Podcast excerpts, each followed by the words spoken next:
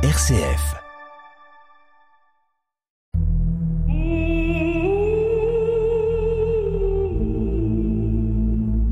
Des paroles et des pierres.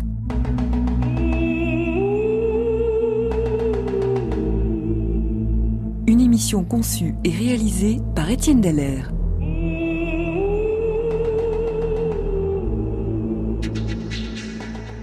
Les grandes religions ont matérialisé leur théologie et leur dévotion par la construction de sanctuaires, parfois humbles et construits à l'écart des grands centres de vie humaine, parfois grandioses et trônant au cœur des grandes cités.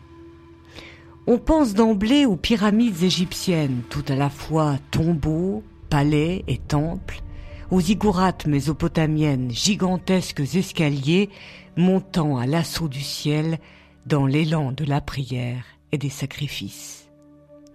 Longtemps, le judaïsme semble avoir résisté à la tentation de construire une maison pour Dieu. Et puis, immanquablement, l'idée fit son chemin et parvint à sa réalisation sous le règne de Salomon. Le temple de Jérusalem, qui connut de nombreuses vicissitudes au cours de l'histoire, ne laissa personne indifférent, ni juif, ni païen. Il est très présent dans les livres prophétiques et dans les évangiles. Détruit depuis près de 2000 ans, il est encore au cœur de nombreuses querelles, au sommet des rêves les plus fous ou des regrets les plus amers. Mais quelle fut son origine, son destin, sa place dans la spiritualité juive et dans la vie de prière des premiers chrétiens de Jérusalem? Tout visiteur de Jérusalem se rend aujourd'hui sur le mont des Oliviers pour y prendre la photo traditionnelle de la vue panoramique de la vieille ville, avec au premier plan l'esplanade et les deux mosquées du Rocher et d'El-Aqsa.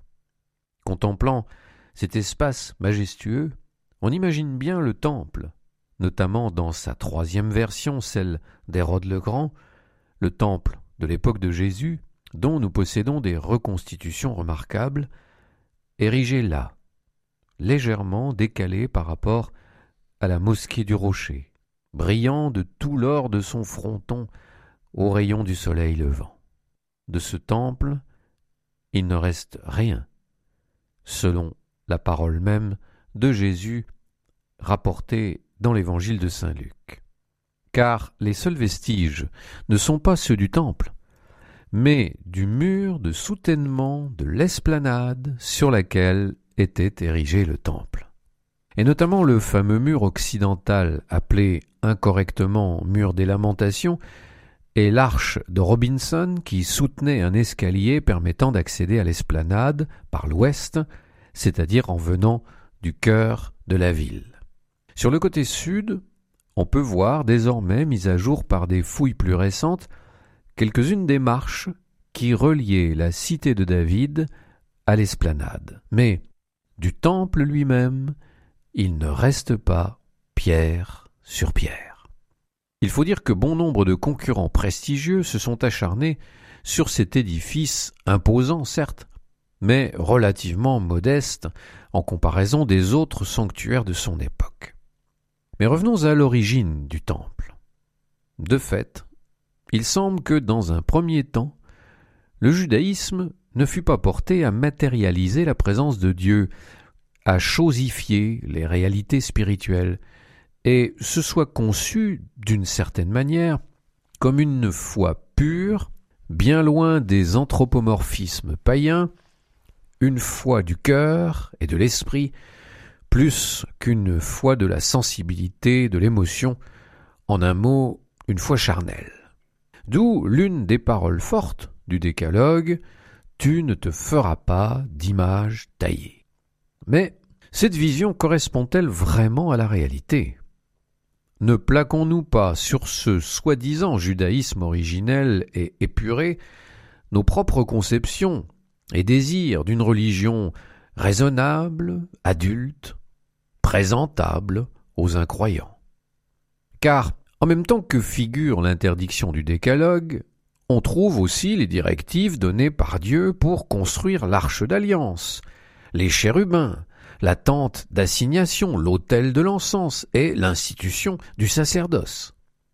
Bien sûr, les différents éléments de texte peuvent appartenir à des époques rédactionnelles diverses, mais rien ne dit que le judaïsme primitif fut plus purifié des scories païennes que le judaïsme tardif. Et donc, rien ne permet d'affirmer que la construction d'un sanctuaire soit une dégénérescence de la foi primitive. Reconnaissons aussi que la situation du peuple d'Israël ne l'avait pas autorisé jusqu'alors à envisager de construire un temple.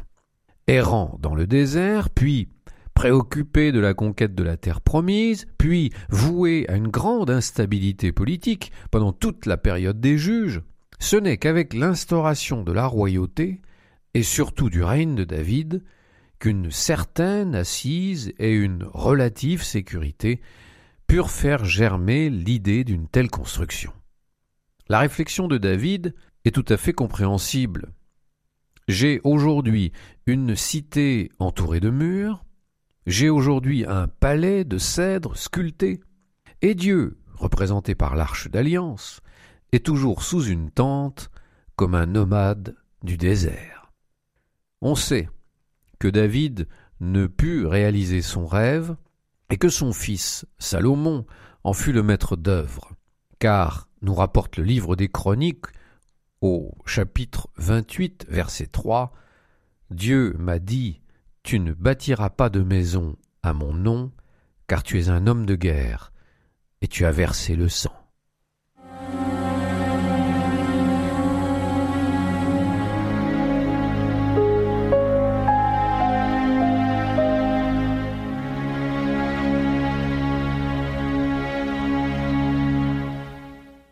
Les moyens employés par Salomon pour mettre sur pied l'édifice sont énormes par rapport au petit royaume d'Israël. Quatre-vingt mille hommes s'affairent sur le chantier, tandis que dix mille autres sont occupés dans les montagnes du Liban à abattre les cèdres qui sont ensuite tirés jusqu'à la mer. De là, assemblés en sorte de radeaux, les troncs précieux naviguent jusqu'au port de Jaffa. Puis, Traînés par des attelages de bœufs, ils entament leur montée jusqu'à Jérusalem. Les pierres énormes, extraites en Israël, sont ensuite confiées aux experts en la matière, les Phéniciens. Le roi Hiram délégua également auprès de Salomon l'un des meilleurs artisans fondeurs de son royaume. L'atelier de fonderie, qui devait produire tous les ustensiles nécessaires au culte, fut installé, besoin d'eau oblige, dans la vallée du Jourdain, non loin de Jéricho. Sous la conduite de trois mille chefs de travaux expérimentés, le chantier fut achevé sept ans plus tard. Le sanctuaire proprement dit comprenait trois parties.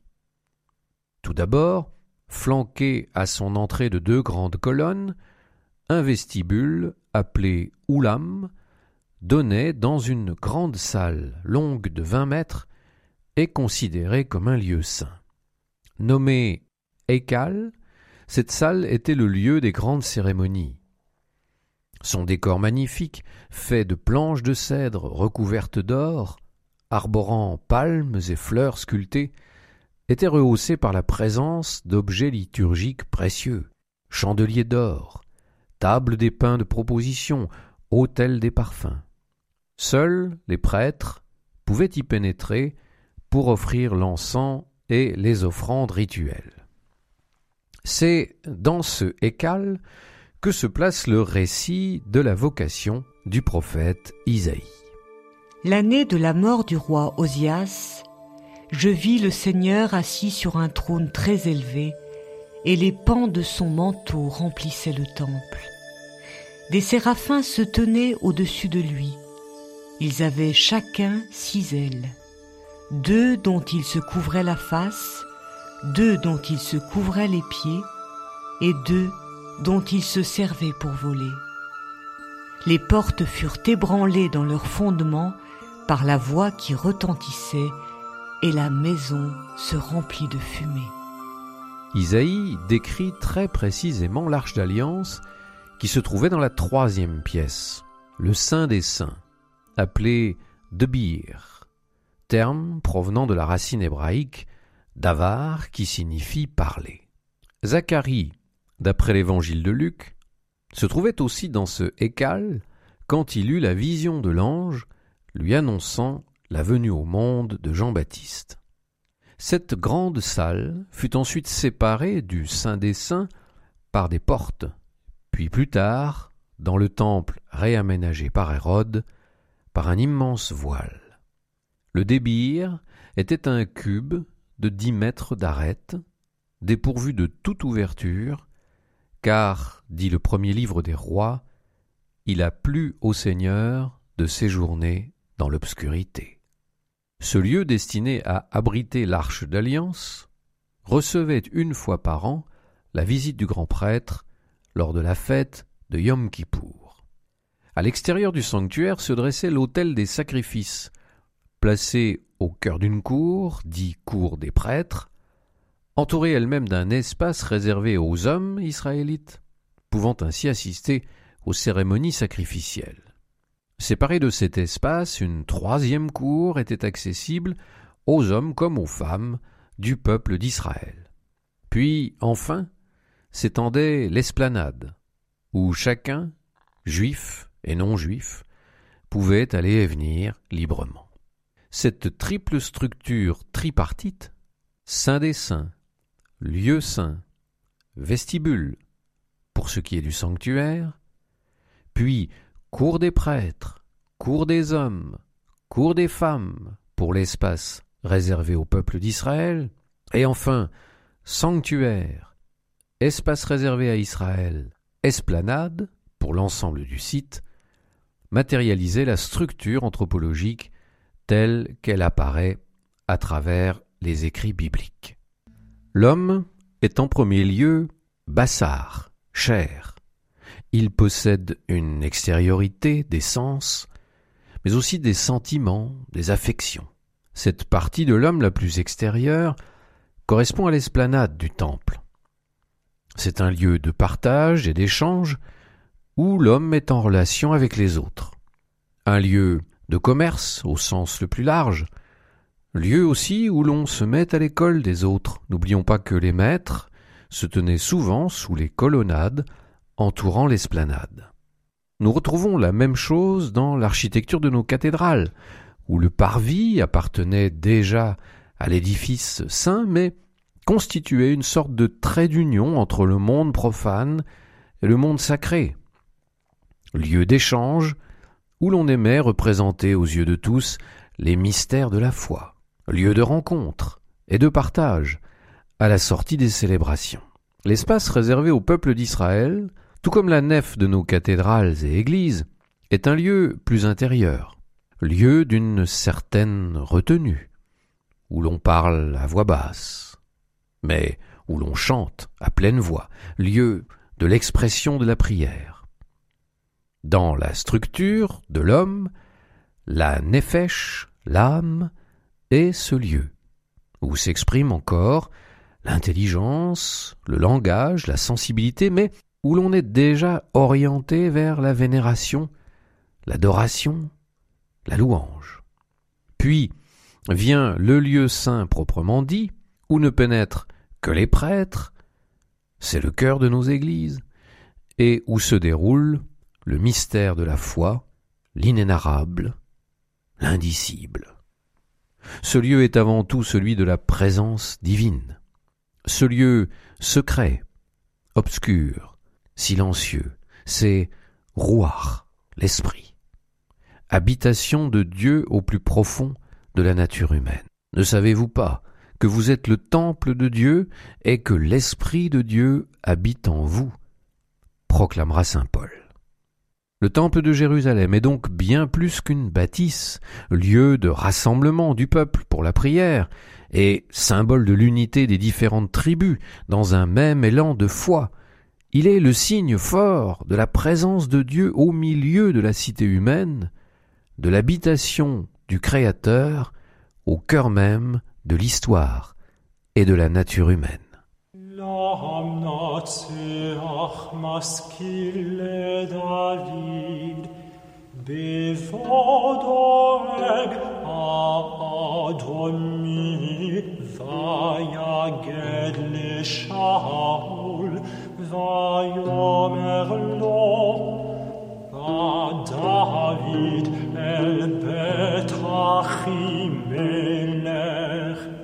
Le temple de Jérusalem fut l'objet de nombreuses attaques de la part des envahisseurs, il fut détruit à deux reprises, mais il fut aussi l'objet d'attaques en interne notamment de la part de certains prophètes, de certaines familles spirituelles comme les Esséniens, voire de Jésus lui-même. Alors comment expliquer que ce sanctuaire fut pour le peuple d'Israël lui-même une sorte de pomme de discorde? Il faut apporter des nuances.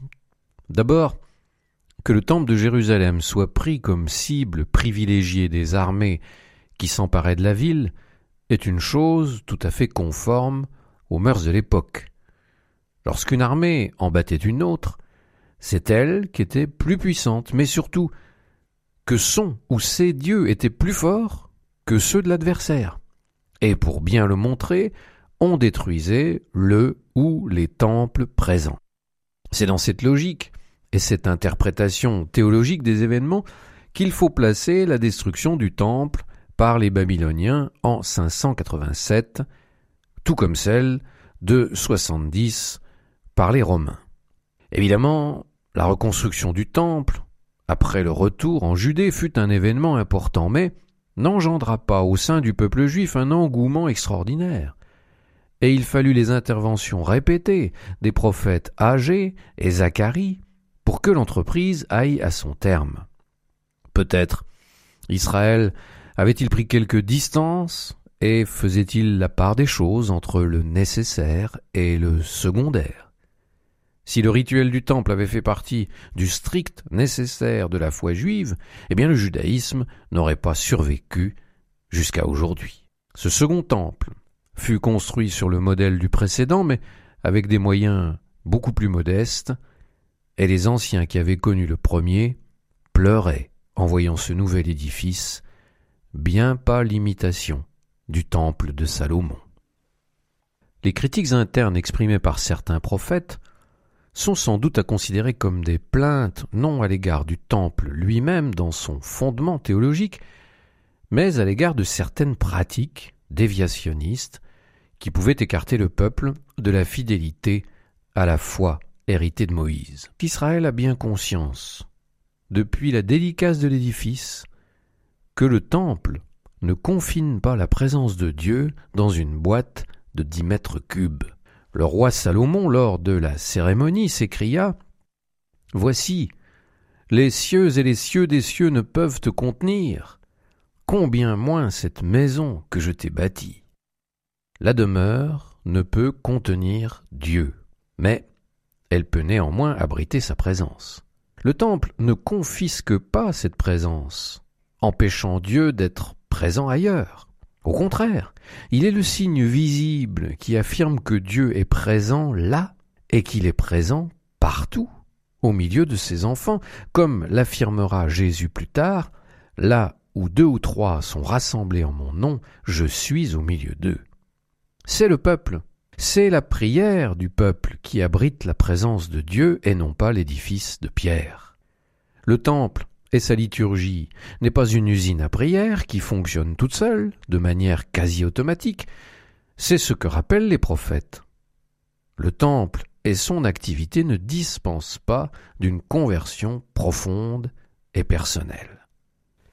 On peut donc considérer que les prophètes, en attaquant certaines pratiques liées au temple, montrent en réalité un attachement au lieu saint.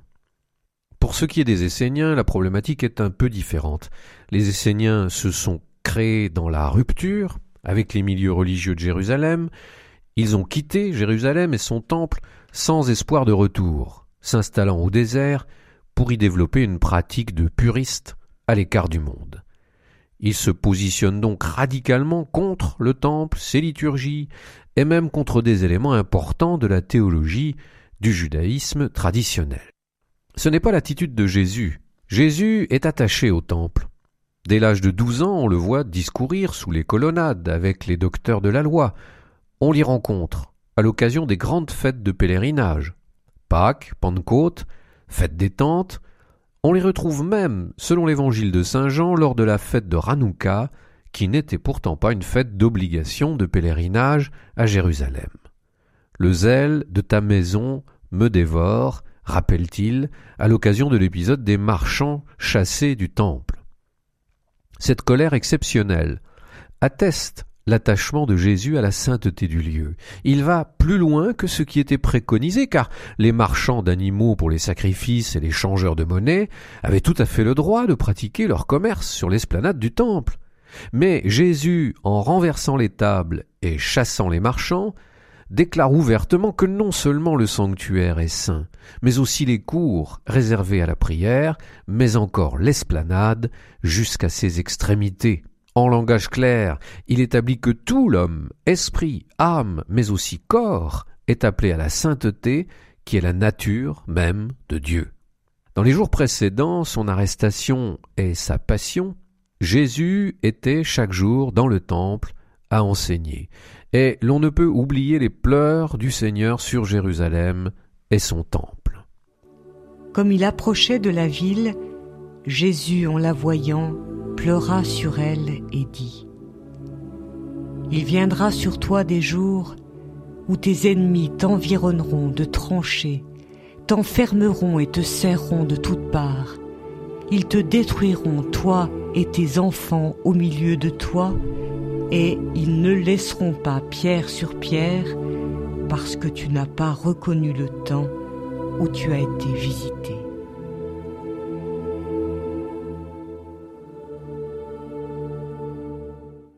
Le temple, nous l'avons vu, sera détruit par les Romains en 70, soit seulement six ans après la fin des travaux d'embellissement entrepris par Hérode le Grand en l'an 20 avant Jésus-Christ.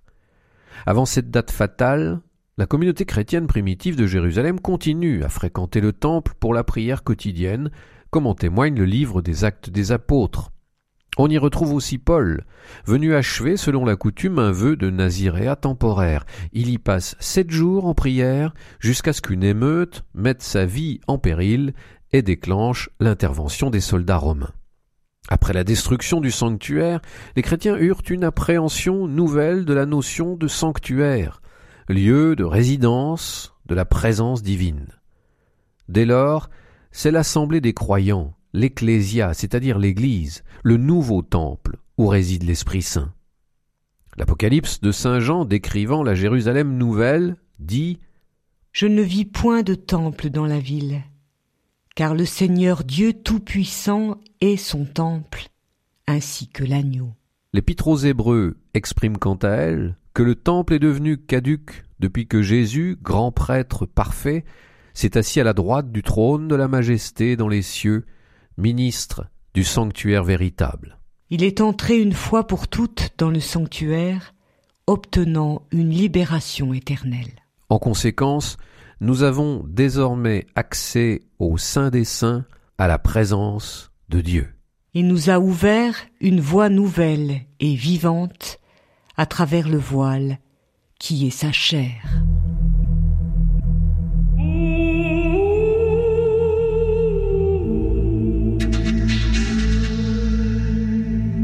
Des paroles et des pierres, une émission d'Étienne Dallaire.